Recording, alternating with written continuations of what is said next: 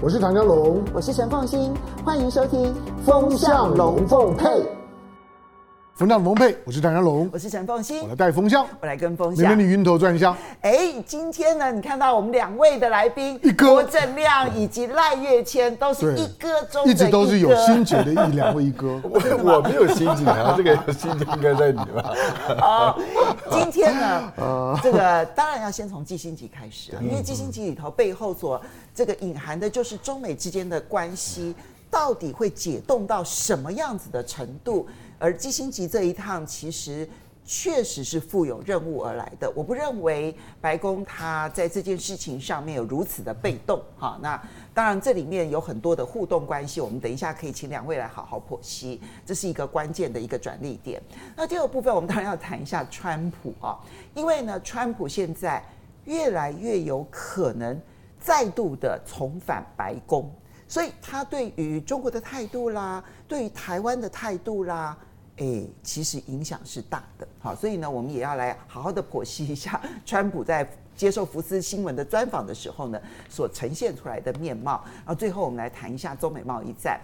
好，首先我们就先从季辛吉开始说起。好了，那习近平昨天呢跟这个季辛吉见面，其实 我先说一下，当然不意外。嗯，好，如果说熟悉北京的运作的话，你就会知道说。北京在安排领导人会面的时候啊，第一个当然他在每一个这个重量级的那个分量是很重要，所以各国领导人他是他们当一定这个主席一定是接见，不管你的国家的规模再小，他们一定基本上就是安排主席见见面，那安以表达那个对等的这样子的一个态度。可是有一些人士啊，可能他就会有一些特殊的情谊的表达。我觉得季新吉是属于这一种，就是老朋友，而且以他对于中美之间建交所扮演的那个重量级的角色来看的话，其实他们每一届领导人在适当的场合是一定会表达对于季新吉的尊重的，好，所以我觉得这一点习近平也不例外。但是习近平希望借季新吉表达什么样子的一个概念呢？表达中美之间到底是一个什么样子的局面？而季辛吉这一趟第一个见的是国防部长李尚福，中美之间军事的这一道这个沟通的门到底能打开，或者是不能打开，这是一个悬念。所以我这边先请教一下正亮，你怎么来看这一趟基辛吉？他其实有太多的幕后故事，我觉得一定非常的有趣。我觉得他第一。第一场会面就是跟李尚福啊，这表示这不是他个人的啦。嗯，因为如果要见到国防部长，这个没有美国政府出面，我难以想象啊。嗯，呃，他一般应该是走外长的路线嘛，然后见习近平，这个是比较顺其自然啊。那可是第一场就见了李尚福啊，所以我觉得美国政府也有相当的介入了啊。那所以你觉得，嗯？美国政府是向他们的国务院发言人讲的是，他只是一介平民这样子。我们是，我们这不是我们安排，跟我们没有关系。你觉得是他讲的是合理的吗？我认为基辛格回去，事实上中国大陆立场很清楚嘛。我觉得中国大陆现在对美国的立场大概两个部分是都很清楚的。第一个就是对拜登政府的温和派啊，就是主张跟中国做交往的，从叶伦到 John Kerry 到基辛格，嗯。都是给予礼遇嘛，然后做深入的沟通啊。那另外一个，他也都丢出说，你美国必须要针对某些议题要先做善意的回应，否则不是不可能启动的。比如说叶伦就财政部那五点要求，那 John Kerry 就是你要让那个新疆的太阳能产品能够解除出口禁令，那基辛吉还是一样嘛，就是你要解除对李尚福的制裁。其实那个底线都很都很清楚。事实上，我认为中美之间现在没有误解，嗯，完全是决策的问题啊。那拜登就是一个犹豫不决、没有能力的领导人，嗯，所以造成这些犹豫不决，他都一直没有没有拍板啊。那当然，这后面的压力就是共和党嘛，尤其是李尚福的制裁。李尚福的制裁，国会是有法律约束的。所以是共和党是全面反对了，就不能取消制裁，那可是就卡住了嘛。那卡住了，拜登你就要宣战啊，你要用否决权啊，让那个法案可以有翻身的机会啊之类的。可是拜登都拿不出这个决心呐，啊，那这个当然也让人家怀疑到拜登到底想清楚了，他要跟美中国要怎么走，还是说都是权宜性的？哦，他现在给我的感觉就是都是权宜性的。比如说七二三本来要进一步公布私募基金不能投资中国的科技公司，那本来要再进一步去限制某些科技的出口，对，等等的哈。那拜登的处理方式可能就是延后决定，对，他也不会说我不决定了，因为这不只是中国大陆的反弹而已，嗯，其实你会看到美国业者的反弹还比中国大陆的反弹。我跟你讲，两个动作同时来，对，共和党也在国会开公听会、听证会，就针对私募基金，嗯，那找私募基金来问说你们投资了多少钱，嗯，啊，所以这个就是共和党的压力，嗯，那三大科技业的巨头也去华盛顿，嗯。呃，去做游说，对，所以就是拜登现在就夹在这两个力量之间嘛。那我觉得中国大陆也越来越聪明了，他知道美国的跨国公司、科技业跟华尔街跟政府是有不同立场的。嗯，然后像叶伦啊，还有 John Kerry 啊，他们都希望中美能够在某些领域做合作。还有包括了 Bill Gates，还有包括了寄信机，那个都是企业界了。对，我的意思就是说，他就用各种不同的力量，就是广义的。嗯，他们认为中美不能够就完全背道而驰了。嗯，那一路走到黑嘛，那基辛吉当然是更悲观，他认为会发生军事冲突。对，他形容在悬崖上面了，所以他用了一个词嘛，说再一次在十字路口嘛。嗯，可是他这次所面对的条件是差很多的啦，因为当年他背后是尼克森。嗯，那尼克森是一个非常有决断力的总统，真的。那对比拜登，拜登就是一个无能的人，这样。所以尼克森的努力背后是有一批人希望能够改善中美关系，但是因为拜登的行事风格，所以让郑亮你觉得很悲观。嗯，好，那就是都是权宜性的啦，都是这样。那我们就要来请教一下这个跃迁了，因为。其实 John Kerry 他对于拜登理论上来讲也是有影响力的，好，因为他在民主党里头，他也是前辈啊。他那个时候在奥巴马选总统的时候，他其实也是总很很看好的总统候选人之一。后来退下来了之后，没有继续参选之后呢，其实也担任过奥巴马的国务卿，然后跟当时的总统奥巴马、当时的副总统拜登，然后其实是合作良好的。所以 John Kerry 有一定的分量。那 John Kerry 到了这个，他是属于鸽派，到了中国大陆，虽然没有见到习近平，可是分量也是够的。哈，李强啊、韩正啊见面，我们看到 John Kerry 在暗示，他说呢，今年呢，在美国举行的 APEC 会议当中，应该会有习拜会。好，那我这个我就好奇说，他的背后的消息来源，或者包括了它的基础在什么地方？可是另外一方面，我们看到习近平其实在有关于就因为气候变迁的议题，他说有关于双碳的目标，嗯，就碳达峰跟减碳的目标，中国大陆是有自主的，不会受他人影响和左右。那么另外呢，我们也看到刚刚这个郑亮提到，因为内部的反弹声音，那个反中的那个操作的政治力量是很强大的，所以我们就看到在美国国会众议院的中国委员会当中。对于就直接点名这些高层访问，他们都反对哦。对，说这个叫做僵尸外交哦。对对。那我所以你你这边看到说拜登在努力希望缓和、希望解冻，可是这边国会的操作其实变得反而更加的强烈，所以要能够看好吗？这似乎看来大环境还是很难看好。先问一个问题，就是说拜登政府真的想要改善跟中国大陆的关系吗？嗯，我高度怀疑啊。因为我觉得他这一届的政府的目标啊，因为沙利文已经定调了，就是十年是关键的时间，这十年内啊，如果没有击败中国，嗯，那美国将沦为第二名，嗯，所以这十年内美国一定想方设法，用尽各种办法，就是要把中国击败，嗯，那击败中国的办法，一方面是增强自己的体能，那这一点对不起，美国做的并不理想，因为美国也有困难，嗯，啊。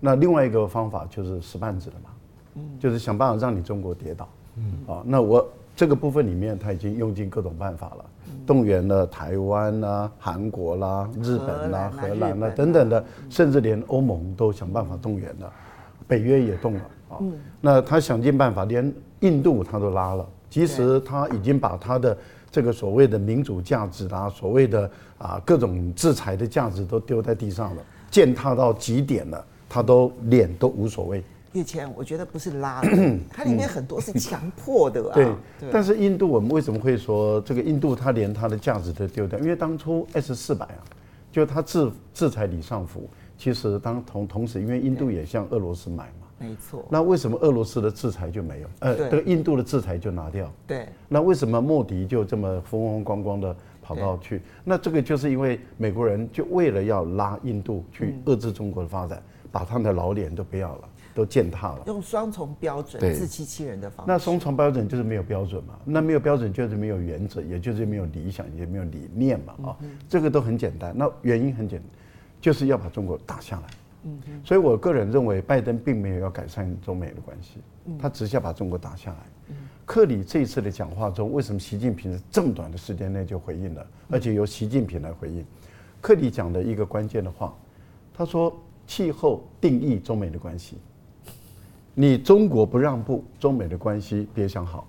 嗯，这句话就是我我我我我是把它换成白话文，但是它学术语言就是如此啊，政治语言就是如此。气候定义中美的关系，那中国求你啊。那所以习近平马上就是我们有我们的自己的节奏，有我们的自己的路走。那再用白话讲，就是说谁信你啊？谁在乎你美国的关系啊？那也就是说，我中国我该怎么走我就怎么走，我该怎么做就怎么做。你美国关系要搞坏，那就搞坏，无所谓。那其实这个就大白话了。好，那所以中国大陆的处理的手法就很简单。对于从特朗普一直到啊这个拜登的这两届政府，我已经不寄希望了。所以我把你放在一边了。我现在寄希望于民间。啊，所以你看他已经已经两手已经出来了。所以冷落的都是这个拜登的政府，你来谈可以，你想来就来，你想谈就谈，但是你要在谈判中取胜，天方夜谭。所以你看，不管是布林肯，不管是叶伦，不管是克里，任何一个人，甚至以后的雷蒙多、戴奇，你要来就来，但是要在谈判中你要取胜，想都别想，中国人不是被你在谈判中能够取胜的。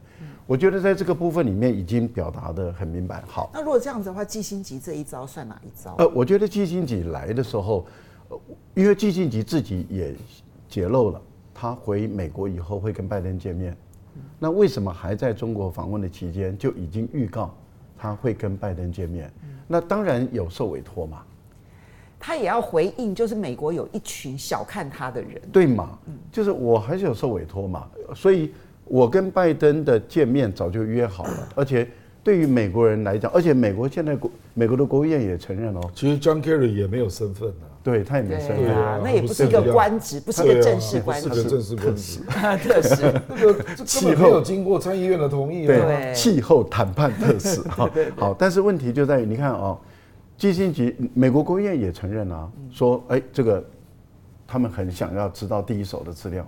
对，就是基金级跟这。如果他回到美国之后，然后有重要的讯息来跟我们分享，我也不会感到意外。哦，这真的很外交，这很外交啊，那就是早就安排好的啦。好，那我个人的推断了啊，基中国大陆对于基辛级跟基辛级对中国大陆，我觉得因为双方都是很有水平的。我我在强调，不是像现在的美国的政府这么这些官员这么没水平哈，这么低水准。因为基辛格是高水平的人，所以高水平的人就用高水平的方法来接待你。首先，你看，他跟李尚福谈的就是能不能恢复军事沟通的这个管道，那当然很明显的被婉拒了嘛。就是这有前提啦。对对，关键就在你美国嘛。对啊。你美国改变了，我们才有可能考虑嘛。啊，这部分里面，好，你看就婉拒了。那接着你看他跟王毅谈的是什么？安全，中美打不起啊。不可以打，这一打不只是中美两国的事，是全世界的事。就是您刚刚讲的，就在十字路口上。所以这是对于一个主管国家安全的王毅，你看他的对话，这就叫做高等的，好高水平的。最后跟习近平就是动之以情了。习近平也对他动之以情，他跟习近平谈的就是上海公报不能废啊。他的精神一定要牢牢的守住。这难道是对中国讲的吗？不是嘛，这是对美国政府讲的嘛。这应该是习近平对基辛吉说的吧？你回去跟拜登说清楚。可是这句话是从基辛吉出来的，那个就是基辛吉写的，对，跟周恩来弄的。所以你可以知道，就是说。基辛吉这段话不是对中国大陆讲的，因为中国大陆一直要他守住上海公报的精神，所以基辛吉是在这个地方是向美国政府讲的，向美国的老百姓，向美国的华府讲，上海公报啊，一个中国原则，一个中国的内涵不能掏空啊。我觉得这个基辛吉是苦口婆心，这叫做高度。那当然，习近平就就回以温情了。中国人重情重义，这是你欧美的国家没有这个文化。只有中国的独特的政治文化是重情重义，所以你看安排的，基辛格也知道啊，你为什么安排到我钓鱼台宾馆的这五号楼？嗯，他们每一个地点其实都有意涵，都有意涵的，所以我才会说，人家基辛格也是高水平的，不像现在的美国政府，哦，这些人不管是沙利文，或是啊过去的的波顿啊，或者是庞贝奥啦，或者是布林肯，都是低水平的，看不下去了。我觉得我我姑且不用水平的高低来看，不过我觉得基辛格他思考的是全世界的和平这件事情啊。哈，那我觉得对于布林肯也好，或波顿也好，或庞佩尔也好，他们其实想的就是美国赢。我觉得是思考的那一个范围差距非常的大，所以他们做的事情就差距非常非常的大。好，所以香龙刚刚其实我觉得两位都已经浓缩起来啊，把那个。剖析得很清楚。今天你不管是布林肯来也好，或者是叶伦来也好，或者 John Kerry，或者是基辛格也好，其实那个底线思维都非常的清楚。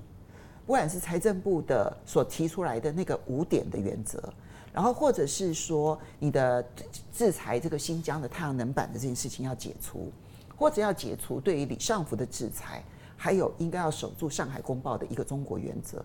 这几件事情其实都是底线的底线，清楚再清楚不过了。但是看起来拜登就是想尽办法找这个人，找那个人，找这个人，找那个人，希望能够有一种好像可以钻缝的感觉。可是 恐怕很难。但是拜登没有能力在美国内部去突破那一个政治上面的反中氛围，他就不太可能有任何的进展。那这样子，怎么去看中美之间的未来呢？好，第一个就是我我我我不同意赖玉清的讲讲法。我认为第一个就美国人家也很会招呼客人，你看人家招呼尹尹尹锡悦跟莫莫，那那那那是看谁啦？就是说你你不能够因为因为因为就是说因为基辛格，就是他看招呼谁。招呼的人不一样，说 他一样可以把这些人搞得服服帖帖，每每个人都是飘飘回去。你不觉得尹尹锡悦是飘回韩韩国吗？你看到莫迪也是飘回印度，是飘回去，走路都不沾地的，人家也是这样可以招呼到这样的地步。这不是外交，还有乐队让他唱歌，对，是还唱歌，你看就 是这是隆隆瘫了，这是在耍。好，F 就是说，就是基本上就是 就是他他也是会，他们也也会搞他们的场面。不过这次季这季星节，我我我觉得它意义非同非非比寻常。我我觉得。我觉得不管是美国的那些呢酸葡萄的语言啊，或者说一些的国际媒体的分析，我我觉得我觉得都可以放一边。我我只相信一件事情，就是当中国说这个人很重要，他就很重要。当当中中国当我习近平呢见他，而且你你留意一下，就是说中国的官员在公开场合当中，不管是怎么样场合当中，中中国的官员的线条基本上面呢都是比较冷的。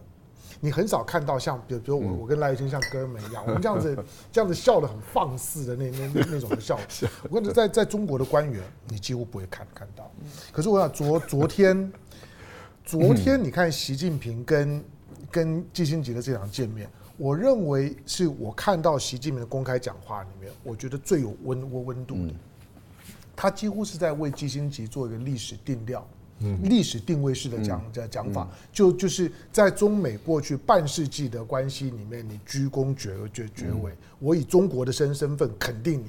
这就是中国大陆在接见呃，在呃接待很多的外宾的时候，他的考虑不纯粹是你的职务现在的职务的位置，嗯，他考虑的其实还有很多过去跟中国之间的关系，而这一点在西方政治上面是很少见的。对，我是说那种那种就是说官官式的讲话，就是说看着稿稿子，然后硬桥硬马的，虽然好像讲的很重要，但是语言里面缺少了一些真实感情的温度。可是我认为习近平的昨天的那段的讲话，他不只是有准备的，而且就是要让季新杰，而且让所有人都看到我是如何来肯定季新杰在中美关系说。他在凸显中美关系的重要性了。嗯，好，那季季新吉这次的到到访，当然因为大家关注他跟李尚福见面。坦白讲，就是除了季新吉之外，我认为美国没有人能够见得到李尚福。嗯，以以现在的情况来看，没有没有没没有人是不可能。对，如果如果你连一对一的对谈都不可能，所以所以呢，就是说季新吉的这个见面就有特殊的含义。再来就是说，季新吉这个人，他终究。他作为美国当下现实主义的，就国际政治现实主义学派的，算是祖祖师爷级。他他不止一百岁，他就是祖师爷级的。你要去回顾，就是他所代表的意义，就是说，今天美国的美国的世界观，美美国的全球战略，到现在为止还没有脱离基辛级他们所设定的那个框框架，包括呢，Mirs Shermer 等等这些人，基本上都还是在那个脉络里面。可是这个框架已经快要垮了。是。所以我认为他有一个一个自己的世界观即将崩溃的焦虑感，那种的崩溃了之后是很难预见接下去的情况。嗯，那这样的一个人，我说这季辛吉在他们当当红的那个时代，就是说设定的美国的战略的那个年年代，它是有两个重要的基础，一个是冷战，还有一个是核武器的分析。嗯，核武器的分析呢，过去在在中美关系里面，核武器从来都不是话题。对，可是当今天中国很明显的开始提升了它本身的核武力力量的时候，对于基辛格这些人来讲，它就是一个一个非常重要的因素了。美国当下的现实主义学派都是基于这两个因因素去开始理的理解这个世界。好，那基辛格这个时候来，我我觉得他终究是终究是闻闻到了一些味道了。这个这个是我觉得在台湾我们需要特别留意的，就是。美国的现实主义学派，我们之所以讲的季辛吉也好，或者 Mirs Shermer 也好，他们在他们在预判，就是说一些国际危机发发生的经验，其实是很棒的。我觉得他们的政政治嗅觉是很好的，就像他们在讲俄乌战争，或或者你你你回头去看过去他在看呢阿富汗的问题，甚至于在看伊朗的问问题，我觉得他们精准度都非常高。他们并不是单纯从一个意识形态的角度，或者单纯的国国家利益的角度去分析这些事情，因此基辛吉这个时候来，对于呢中美之间的关系的紧张的焦虑感，他不会呢只是一种的炒作，他不会呢只只是只是一种的贩卖恐惧，我我是认为他真的闻到了恐惧。他是真的觉得中美在未来的某一种的情境当中是有可能发生冲突，而他绝对不能够发生，所以他来来了。那他回去之后呢，能够能够发挥发挥怎么样的影响力？我我觉得在经过习近平加持之后，季辛吉的影影响力短时间之之内是会被看到的，虽然他已经老。也因为他他老了，所以从一开始当他来到中国访问的时候，我就说这绝对不是单纯的事情。那当然，任何一个百岁老人上上飞机都是大事。对，任何一个百岁老人今天如果还走出门，撑着拐杖走出门去，正常情况你都要判断他今天有没有回来的机机几率。所以，百岁老人出门是一件很大的事啊。那当然是啊，更何况上飞机，你知道正常人。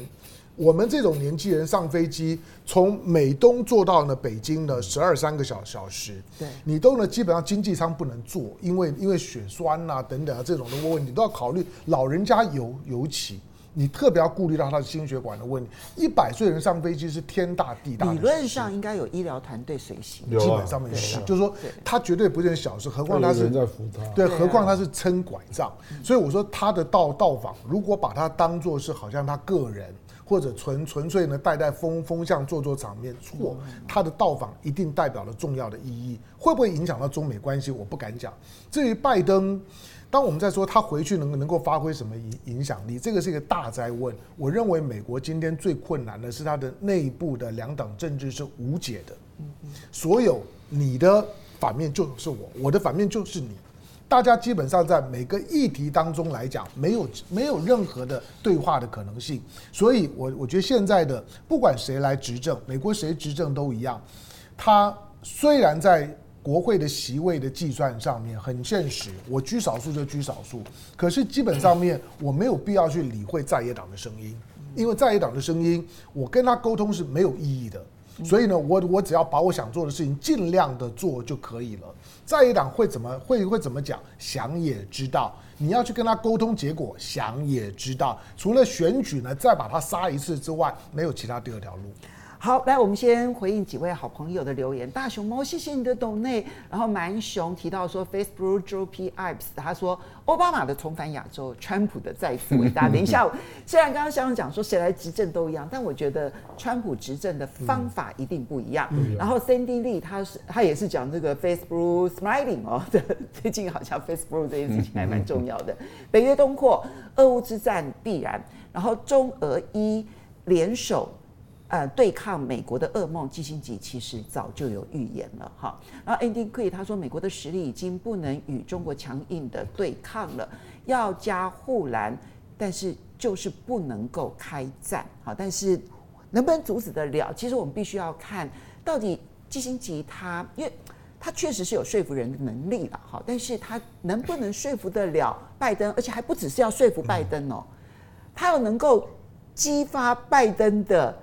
这个领导权威，而不是老是被他自己内部的鹰派这样子牵来牵去的。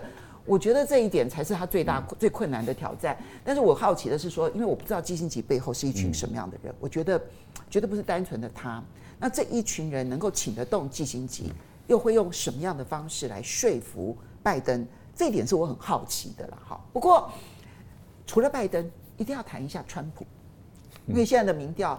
川普是非常有可能在二零二四年重返白宫的，哈，几率我想至少百分之五十吧，绝对不是说没有机会，而且他成为共和党的候选人，我觉得那个几率就更高，百分之百，百分之百。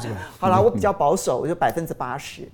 可是川普的中国的概念是什么？嗯，哈，我们来看到说他在接受福斯新闻访问的时候，除了痛批台湾在半导体上面抢了他们的工作之外，啊。其实很重要的是，他之所以会提到这件事情，是因为他拒绝表态保卫台湾。嗯，我相信这个就是川普的世界观。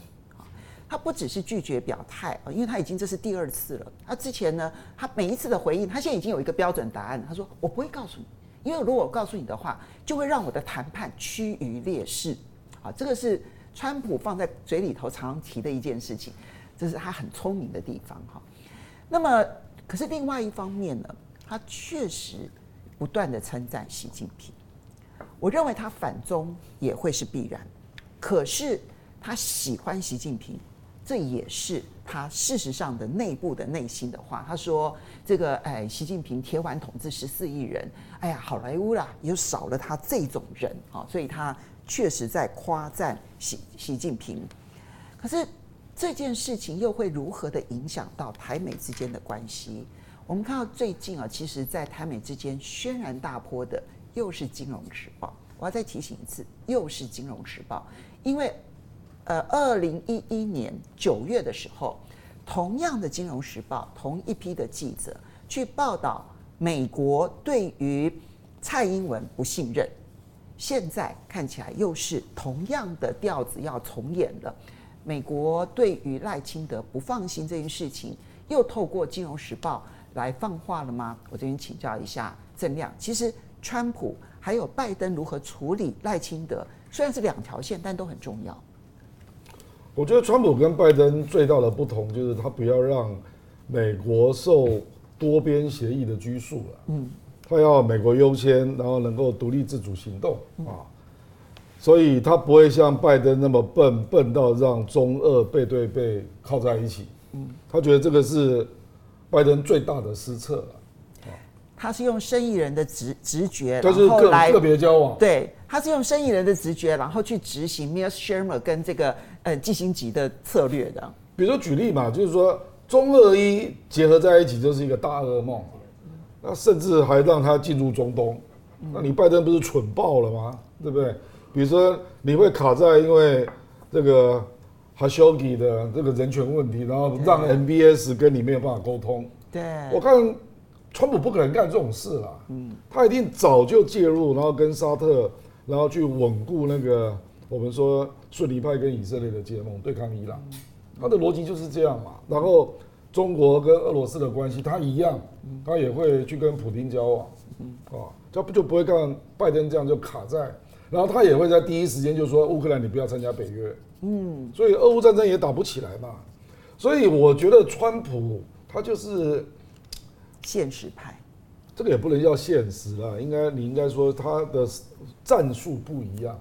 拜登是希望透过国际联盟的体系来对抗中国，可是这样你就要有很多冠冕堂皇的意识形态的东西了。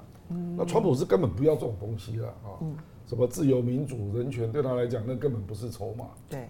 他要的就是经济上的利益、地缘政治上的利益，那就直接做交易了啊。所以如果他上来，事实上我认为他远比拜登更有可能交易台湾呐。真的，因为拜登就会卡在这个国际联盟的价值体系里面。没错，他被而且他被舆论操控的很严重。不，因为拜登，你既然要搞价值联盟的外交，那大家媒体就来帮你嘛，那你自己也没有后退的路嘛。所以亚洲也是价值联盟，北约也是价值联盟，那你的弹性就会变少嘛。那川普是都不要这些东西，所以我可以跟俄罗斯单独接触，跟金正恩单独接触，跟中国大陆单独接触，所以你就要拿筹码出来交易啊。所以我坦白讲，这个民进党真的要担心的是川普执政之后，哦，因为他是会交易的人，因为我在学校教谈判，他那本小书。还是我的课堂参考之一啊！你说的是川普的那个谈那个交易的艺术，交易的艺术。对对对，我知道那一本书哦。他对于自己谈判交易，他是非常的。他就说绝对不能让对方知道你的底线。对对。那底线要露出的时候，就要得到对等的交易物了。对。这这一点，我认为他会比拜登更不受拘束了。嗯嗯。那我觉得赖清德这个坦白讲是承接了，他刚好处在一个不好的时间点啊。因为拜登坦白说，他明年要选举嘛，所以他当然希望十一月 APEC 能够有一个拜席的高峰会。那目前在酝酿的所谓高层访问中国大陆，就是在累积大家可能交易的清单嘛，就到时候可能还是要有一个合作的领域出来啊。那在这之前，台湾牌都不要出现。嗯，我认为这个基本上让，王毅跟苏立文在维也纳大概就已经谈定了。所以基本上就是说，台湾你不要有变数，叫 no surprise 嗯嗯。所以蔡英文到美国见不到联邦官员，嗯，那强调是私人访问，没有红地毯，那只是麦卡锡那边没有办法让你跟洛杉矶见面。我觉得赖清德恐怕受到了压力比这个还要大。嗯，他不只是不只是联邦官员见不到了，也不能去华盛顿，也是私人访问，更因为你是台独啊。所以无论如何，我认为美国大概就会对他做更多限制了。比如说，他想要在艾灵顿机场、艾灵顿机场下落地，那不可能。对啊，那怎么可能？那就既有的蔡英文模式就是落地纽约，然后就你去巴拉圭，那回程从洛杉矶回去。这已经是他的最佳方案了。我认为现在是这样啊。那他目前还不接受嘛？还在 try。嗯。啊，那我我基本上觉得他最多见到康达了。好哦，大概是这样。那我这边就要请教一下这个跃迁哦，你们都要先来，好来，两边吧哈。一个就是对美国来说，我们其实看到现在民进党政府其实主要的着力点是在共和党身上。嗯。可是刚刚这样讲的一个重点就是，共和党是怎么样去思维台美关系，那是一回事。可是川普这一位可能的总统。嗯，他的交他的世界观以及他的谈判的这个概念，这样认为他是最有可能拿台湾出来做交易的，远比那个拜登要来的可能要来的更加严重哈。可是另外一方面呢，这边的民主党政府其实对于民进党政府也是高度的不信任，嗯，担心说在拜登竞选连任的过程当中，你会不会造成我任何的意外，所以对赖清德也是不待见的。那。我们台美之间的关系到底会如何？你的看法？其实哪有台美之间的关系？对呀，对。台湾一直都是被当一个牌在打而已。对。那只是问题是在于说，中国大陆要不要让你打？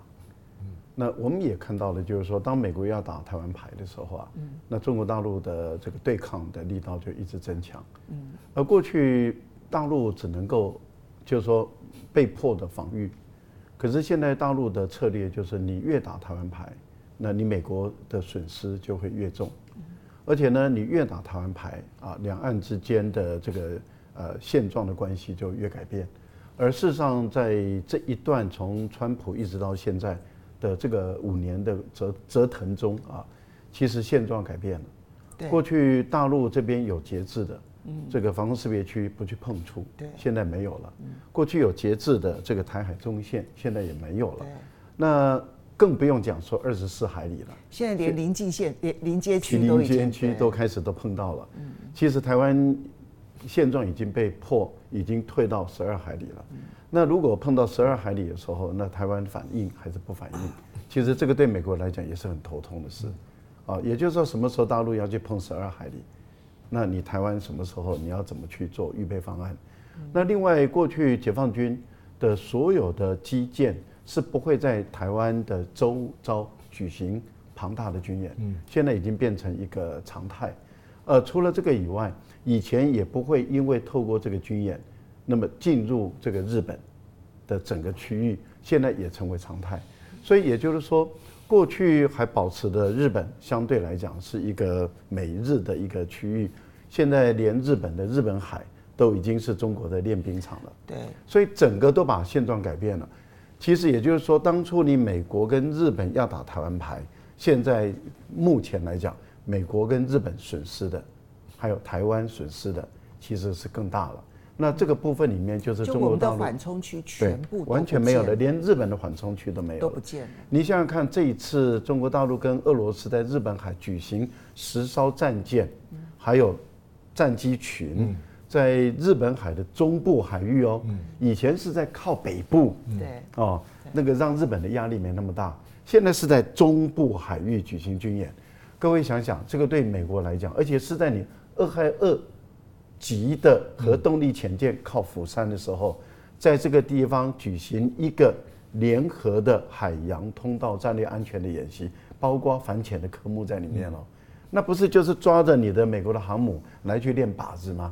那这个对美国人来讲的话，这情何以堪呐？而且我从日本的角度来看哈，过去日本在讨论就是台湾有呃台湾有事，日本有事的这一群人，他其实并不是一个真正的主流，是其实是少数的极右派。对。他们在讨论的时候，他们的重心点都放在西南诸岛的战备上面的提升。可是你要注意，这一次中俄演习的地方，对不起，是在日本的相对北边。北边。那请问一下，他的战备到底要怎么去布局？对，牵制住日本的主力军队了嘛？而且呢，这只是用北部战区哦。中国已经明明白白的告诉你，日本跟美国，我一个战区就够了，因为你日本的总兵力也不过就是二十五万不到。我一个战区的兵力就可以到将近四十万人，所以我觉得目前来讲，中国大陆，而且中国大陆在处理北部战区的时候，中部战区还可以往北支援，东部呃西部战区还可以往北部战区支援，还有一个中部战区哦是预备队哦，所以我觉得在这个部分里面，其实已经告诉你，美国跟日本，你越打台湾牌，你所谓的台湾有事就是日本有事就是美国有事。然后再发展成为全球有事。坦白说，全球有事，我恕我讲一句不好听的话，就是一个屁字啊！因为谁谁跟你全球有事啊？啊，你看整个东盟的国家也好，拉美的国家、非洲国家，谁跟你全球有事？连北约的，连澳洲，澳洲都不跟你玩了。国防部长都说，我们没有承诺哦。对呀，我们没有承诺哦，我们没有全球有事哦，也不是美国有事。美国都说，哎，谁跟你说我美国有事啊？好，所以我们可以看到。安倍晋三的那句话就是一个鬼话，都已经被丢在垃圾桶了。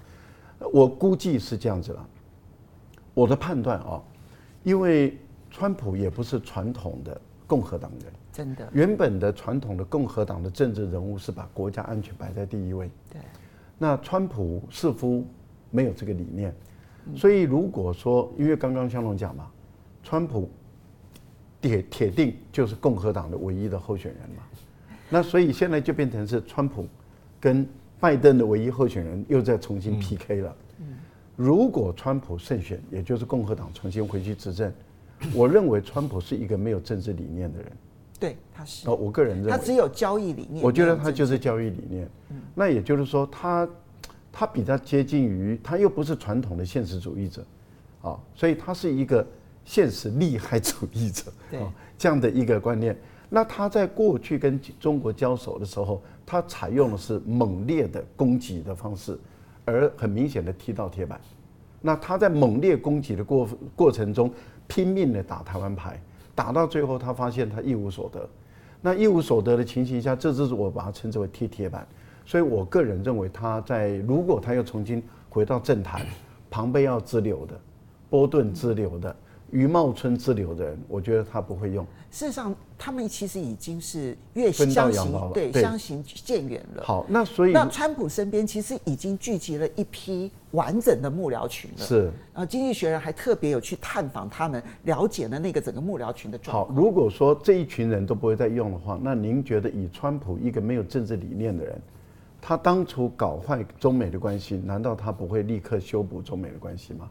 当现在美国搞坏跟俄罗斯的关系，难道他不会立刻就修补跟俄罗斯的关系吗？还有那个阿拉阿拉伯，对不对？所以他很有可能会处理的就是乌克兰没了，然后乌战不能再打了，那他跟俄罗斯的关系改变了。那他一旦跟俄罗斯关系改变，俄罗斯难道不会跟中国关系也会产生微妙的变化吗？他又台湾没了。他又跟中国大陆改变关系以后，难道不会他跟日本、韩国的关系又产生微妙的变化吗？而中俄之间的背靠背，其实也会出现微妙的，也会出现微妙变化。那如果说他跟中国大陆关系一改变，那日本跟韩国的利用价值就没有了，嗯，就没有那么高了，也就会产生微妙的变化。所以我认为，如果川普一重新回来的话，整个世界的格局又产生一些微妙的变化，就会这样子开始发酵。呃，个人认为说，对于目前来讲，仅靠的美国的这些国家，坦白说，尤其是印度，因为他又会重新跟印度斤斤计较于说，哎，你拿了我多少利？你不要忘了，当时就是川普的时候，跟印度在吵这个那个那个电动那个重型机车叫什么雷哈雷哈雷哈雷车，在吵了半天，然后美印的关系搞得很僵。你认为不会再度发生吗？我觉得马上又开始了。好，香龙，所以呢，其实这一块是从台湾的角度去看跟美国之间的关系。眼前的是台美之间在拜登政府之下，它的那个关系结构其实是相对到了冰冻点的。那《金融时报》的放话，然后去警告赖清德，其实是一个很重要的一个指标。而川普呢，它意味着是，如果是川普重新入主白宫的话，刚刚。跃迁讲了一点，就是世界格局都会出现变化，那个变化是非常大的。可能跃迁少讲了一个，就是他对于北约的态度都会出现重大的变化。那么这个时候，台湾那个紧抱美国大腿的那个态度，又会遭遇到什么样的反噬？你看法？我对我我对俄乌战争哦，我的我的看法跟跟两位不太一样。就我觉得不管谁来当总统。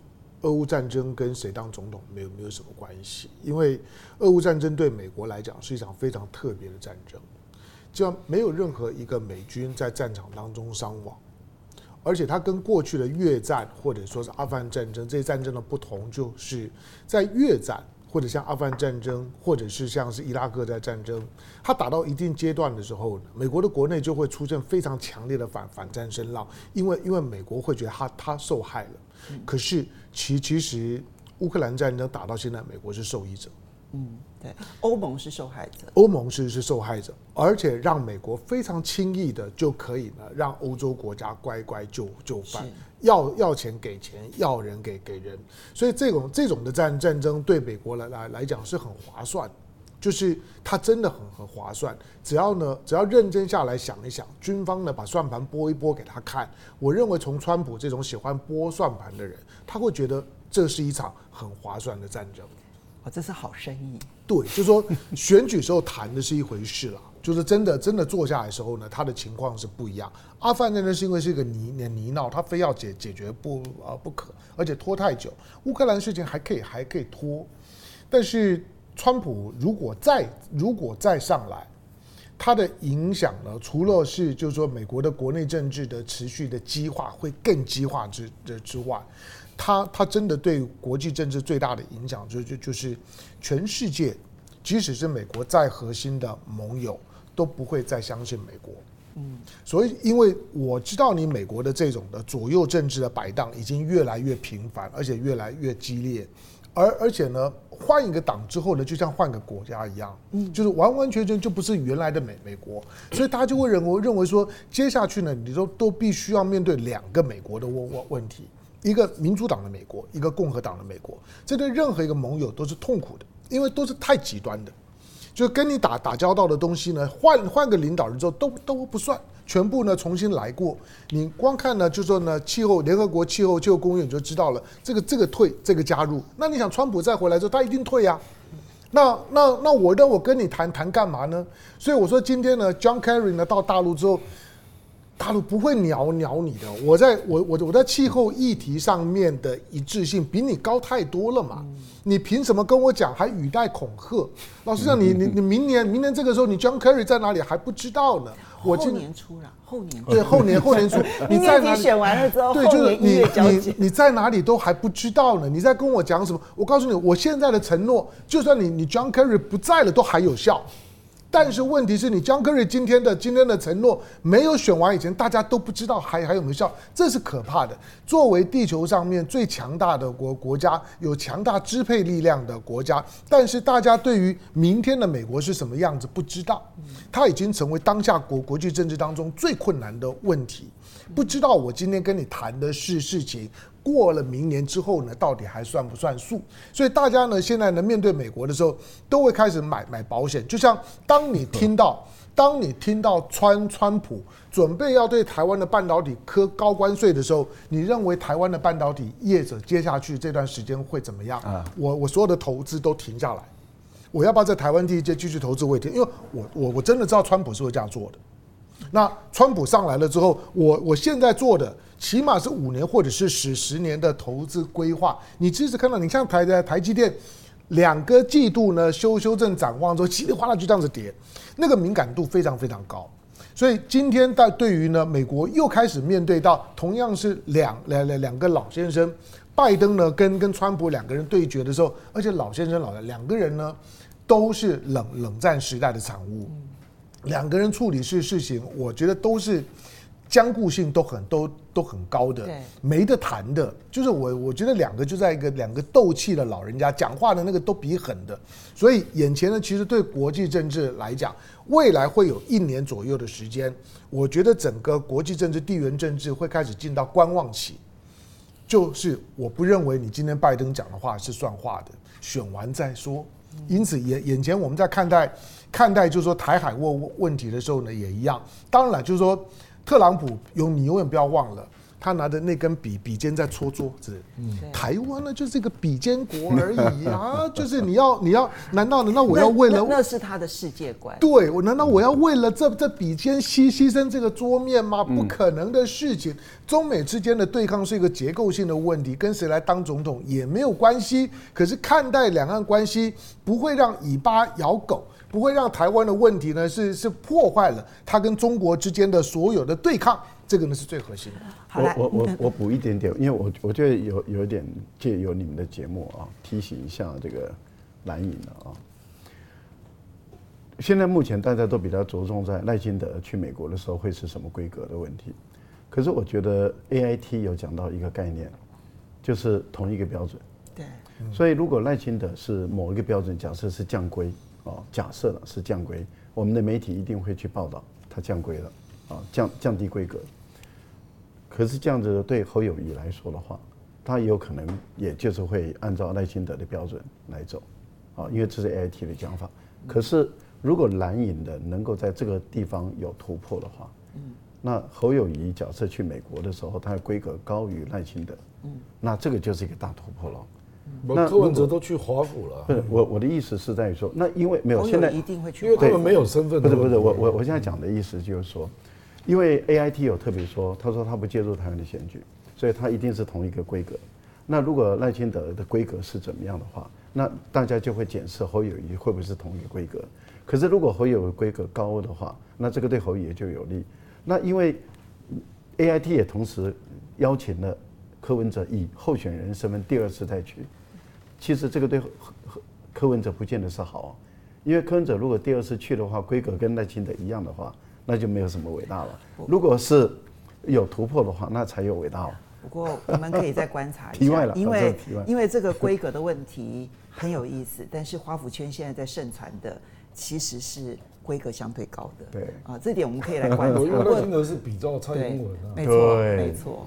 来，我们先谢谢几位好朋友，保尔，谢谢你的抖内。他说，如果说韩战是在错误的时间、错误的地点发动一场错误的战争，那么拜登就是在错误的时间、错误的国情下选出错误的总统。基辛格非常了解中国的，知道中国人敬老尊贤。不要说他曾经做过这么巨大的贡献，仅凭他一个百岁人类，那么千里迢迢而来，也能够见到他想见到的中国领导人。可这也凸显出拜登真的已经无能，需要到一位百岁老人来拯救他 失败的一个地步了哈。然后钟卫旭，谢谢你的抖内。然后 Iris Chu，谢谢你的抖内。然后谢凤汉说，嗯，拜登会以选举为重，若十一月和习近平顺利进行元首会，对其声望和选情是斩获。在此前提下，外交穿梭仍然频繁来达成任务。那么和平说，大陆要处理完台湾问题之前，先要准备好国内产业链的完整哈。然后纳凉趣闻说，川普是个直接派。好的，那个又他说，反正呢，两位老人谁上来都好。我要说一句，就是说他们两个人的选举哈，势必是美国历史上面的记录，历史记录，就两位候选人加起来的年纪是个很可怕的记录。好，不过我们最后一点点时间来谈一下中美贸易战。嗯。因为嗯，我们看到最近其实有一些企业界开始穿梭了，好，比如说半呃半导体界的英特尔啊、高通啦，还有包括了 NVIDIA 联袂的去白宫，然后要去游说，拜托你们的限制不可以再这样子的严格了哈。美国的半导体协会居然联合发声说，不要再有更严格的限制，你会让美国的半导体失去了它的竞争优势。其实这个半导体协会是因游说而兴起的一个机构哦，就它的游说不是说你要怎么去砍杀中国大陆的半导体，相反的是说不可以再封杀了哈。这点其实是有影响力的，要值得观察。而这个时候呢，我们看到中国大陆驻美大使呢警告说，不要再对晶片业设限，因为你的任何动作，中国现在势必反应。前面有一个。美光的制裁，你看到美国执行长啊，就连续的这样子要去到中国大陆，然后呢，接着你看到就是包括了甲跟者的限制，要怎么去看中美之间贸易战当中的科技战？怎样，我中国大陆那个是八月一号生效对甲跟者的出口管制嘛，我认为他对荷兰、日本还有美国都会做出管制，嗯。啊。因为美国的制裁，那就只放行德国那一家了。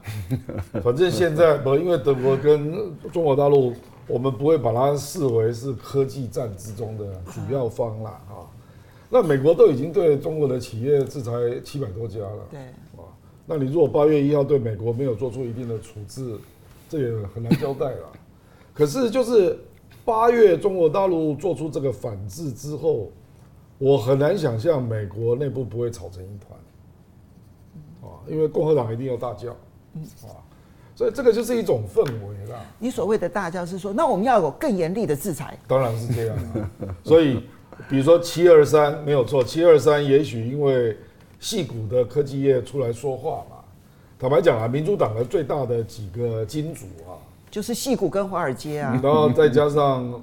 矽谷衍生出来的私募基金啊，对啊，就是这样。那还有一个好莱坞啦，啊，对对对，大概就这三个嘛。对，所以你可以去想象，这个科技大佬去华盛顿游说，事实上就代表华尔街跟科技界。嗯，真的。那你民主党，你的金、你的资金来源怎么办？对啊，金主们都说话了。所以比较可能的就是美国七二三就不做决定。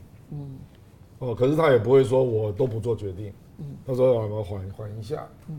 先让拜登十一月看有没有机会啊，可是八月中国大陆做了反制措施，就会又点燃另外一一把火了。嗯，那这个美国要怎么回应？坦白讲，难以预测。好，跃迁怎么看？我个人认为哈，因为过去所有的欧美的媒体都集中在啊这个美国对于中国大陆所打的这个科技战或者贸易战，那么损失受害最大的是中方。然后认为中国会崩溃，中国会撑不住，中国会熬不住。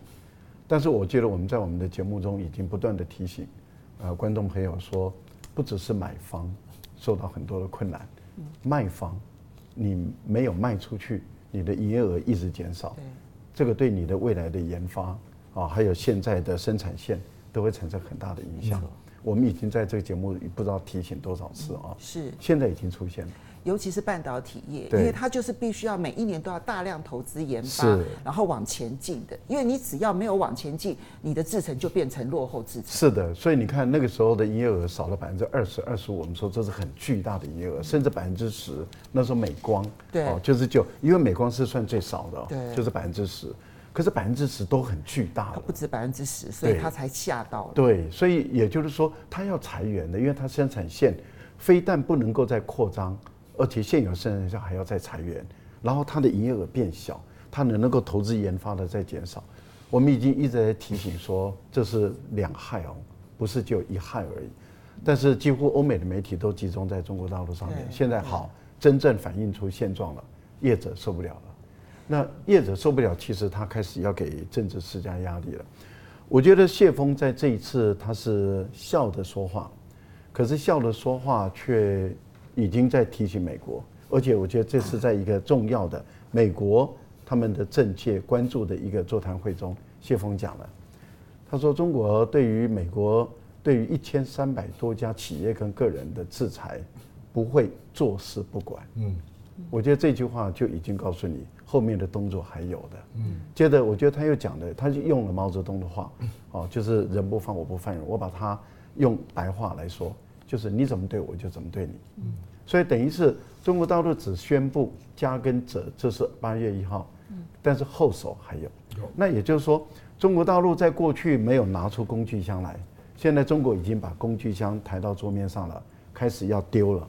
而你美国的工具箱已经快见底了。嗯，也就是说，你说美国共和党会再怎么叫哦，他们的国会议员会再定一个什么广泛性的限制？可是你的工具箱见底了，效果已经递减了，而我的工具箱正搬出来，而我的效果才是巨大的。所以我个人认为，目前来讲，决战才开始。中国大陆现在是反反守为攻了，而这个攻才刚刚开始而已。好，小荣，当然我们一方面看到说美国的叶子想要游说，哈，希望说不要再给更多的限制，这是他们基于现实的利益考量。可另外一方面，你看到在政治上面，其实那个斗争的性格是没有结束的。所以你看，美国众议院的中国委员会把那些创投业者找来，然后就一个一个去问：哎，你们现在投资多少？你们投资的是哪些项目？所以他对于创投的投资还要设限。拜登夹在这两股势力当中，一边是金主爸爸，然后另外一边是政治上面的威胁对手。他到底该怎么办？他会怎么做？那中美之间的科技战会怎么个打下去？今天对于对于美国来讲，在中美关系里面呢，美国的手段其实政治是最核心的。对，它终究是大国竞争当中最核心的。就就是苏利文的那种的华华盛顿共识，十年之内呢是要定定输赢的，这个是百年大业。在在这个在这个目标之下，它是美美国的国家的战略目标。在这个目标之之下呢，其他的都不重要。我说在那这三大业业者啊，进进白宫也没有鸟鸟用。两个部分了，第一个就是说，它能够所发生的边际效用，我我认为是很小的，战略已经定了。第二个就是说，今天就算说呢，拜登呢基于选举等于说给你个面子，稍微放放宽一点点。今天我觉得真正的问题是，国际供应链当中的互信基础已经完全破坏了。是，嗯，那个破坏了之后，今天就就算你美国说好，我放宽一点点禁令，我看中做中国难道会用你放宽一点点？然后呢，我就我我就对于我接下去的准备工作会松懈吗？不不不会。所以其实已经没有什么影响，不管你今天美国做什么。中国呢，已经呢，已经被你咬了以后呢，中国就知道以后呢，反正呢，我就就不靠你，你讲什么做做什么我都不相信。嗯，我我接下去呢，我就是循着我自己的方向走，那个会是一个比较长时间的课题是没有错。可是中国呢，终究呢是要走这一步。那因为加跟者的问问题啊，其实我觉得，我觉得中国在在处理这件事情的时候啊，可以让子弹再飞一下。为为为什么？你要知道，美国这个国国家，除了除了两次能源危机之后石油禁运之外，美国这个国家是不知道被制裁的感觉的。他不太知道被制裁是什么感觉，因为在历史上面都是他在制制裁人家，他没有被制裁的经验。除了石油禁运，我坦白说哈，加根者的制裁，我还不会觉得它的严重性到很严重，因为终究还是有很多的转口上面的一些取得的来源。嗯、但是我认为美光的制裁很痛，是，就是、因为这家公司非常痛。因为美国的 美国的政治制制度是特别的嘛，他的他的压力团体游游游游说团体是他政治运作的最核心，那背后呢是资本的力力量，所以所以中所以中国本身在所有跟企业利益有关的有关的环节当中呢，去施加制裁，去感受就是说他到底我我今天呢。打你一个痛点了之后，我要看看你会你会做做出怎么样反应，我才晓得这个制制裁的效呃效果。第二个，对中国来呃来讲，中国在它在它快速崛起的过程当中，中国在某一个政策领域里面是很生疏的，就是我不认为今天的中国真的知道它在国际供应链里面的每个环环节它有什么影响力。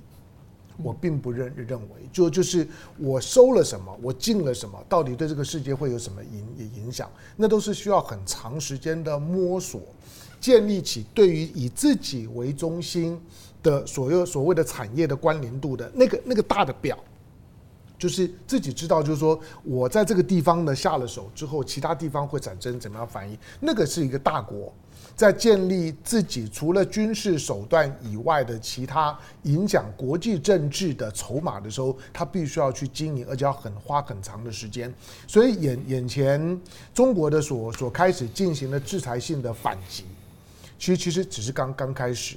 中国正在摸索这一套政策工具，未来到底我用起来会有什么效果？作为一个大国，除了军事以外，你一定要在一些一些经贸、金融各方面，你要有工具可以用。就像我们讲那个工具箱搬出来。对了，我们讲的很具象那个工具箱，可是工具箱没有没有打开，我根本不知道里面有什么东西啊。而且每一套的兵兵器耍出来的时候会有什么效果也不一定啊。所以中国也在摸摸索这些部分。总而言之，我觉得这这两年的时间，从二零一八年之之后，整个国际的供应链。的那个互信的基础已经瓦瓦瓦解了，瓦解了之后，它已经不是半球化的问问题，而是全球全球化已经结束了。将来大家呢都是摸着石头过河，各有各的风风风险，不见得就是美国讲话很大声的，美美国呢就没有风险。我认为美国的风险是因为他过去根本不知道什么叫风险。好，所以你会发现，现在虽然看起来美国的拜登他有心要稍微的缓和。可是他没有办法下决心之前，我觉得中美关系充满了不确定因素，每一天都有变化。所以呢，下礼拜同一时间一定要收看《风向龙凤配》，我们下礼拜再见喽，拜拜，Yahoo。